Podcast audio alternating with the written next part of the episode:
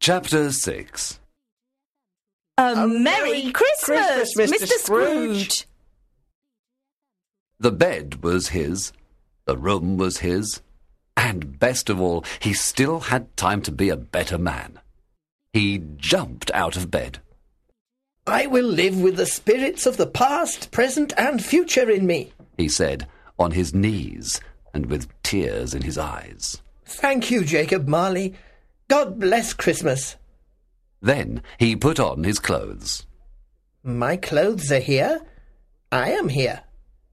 But the future is not here yet, and I can change it. He said, laughing and crying at the same time.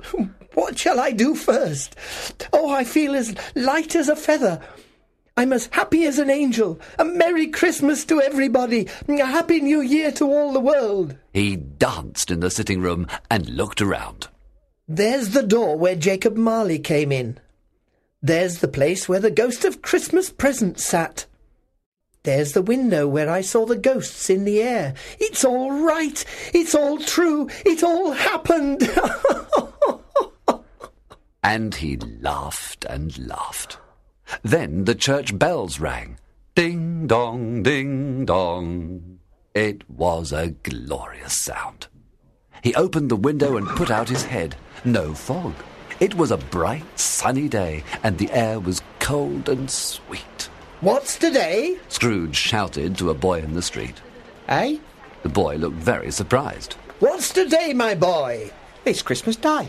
Christmas Day? Scrooge said happily to himself. So the spirits did everything in one night.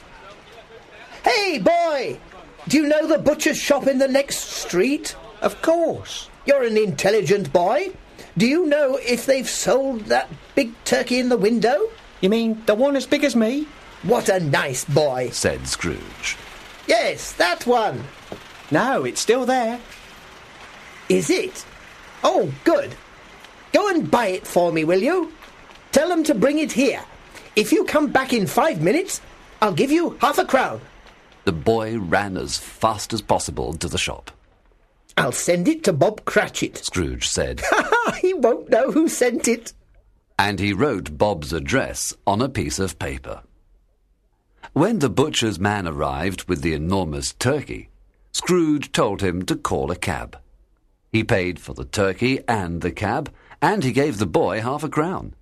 He was laughing all the time. Then he put on his coat and walked along the street. He looked at all the people with a happy smile. Good morning. Good morning. People said to him, A Merry, Merry Christmas to you. and Scrooge answered in the same way. Ah, there are the two gentlemen who were asking for money in my office yesterday. He said, How do you do, my dear sirs? A Merry Christmas to you. "Uh, Mr. Scrooge? asked one of them. Yes, that's my name, and perhaps you don't like me. Please excuse me for yesterday. Listen, Scrooge spoke quietly in the man's ear. Are you serious, Mr. Scrooge? The man was very surprised. of course. Can you do me that favour? My dear Scrooge, that's very generous. I don't know what to say to thank you. Don't say anything. Come and see me tomorrow. I'll give it to you then, all right?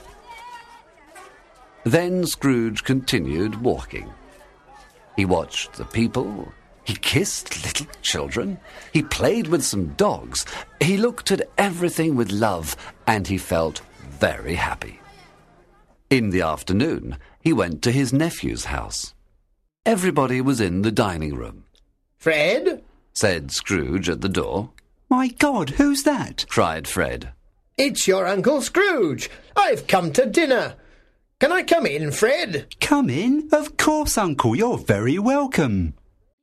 Everybody was happy to see Scrooge, and he was happy to see them. They ate a wonderful dinner, and then they played wonderful games and had a wonderful time. Scrooge was in his office early the next morning. He was waiting for Bob Cratchit. Of course, he knew Bob would be late. Nine o'clock, and no Bob. A quarter past nine, no Bob. At nine twenty, Bob ran in. He went into his room immediately and started to work fast. Hello. Scrooge said in his old, angry voice. You're late. I'm very sorry, sir. Bob answered, Are you? Come here, Cratchit. It's only once a year, sir. said poor Bob. It won't happen again. Well, my friend, I hope not. Scrooge said with a big smile. Because I'm going to give you a bigger salary. Bob trembled. He couldn't believe his ears, A Merry Christmas, Bob. said Scrooge.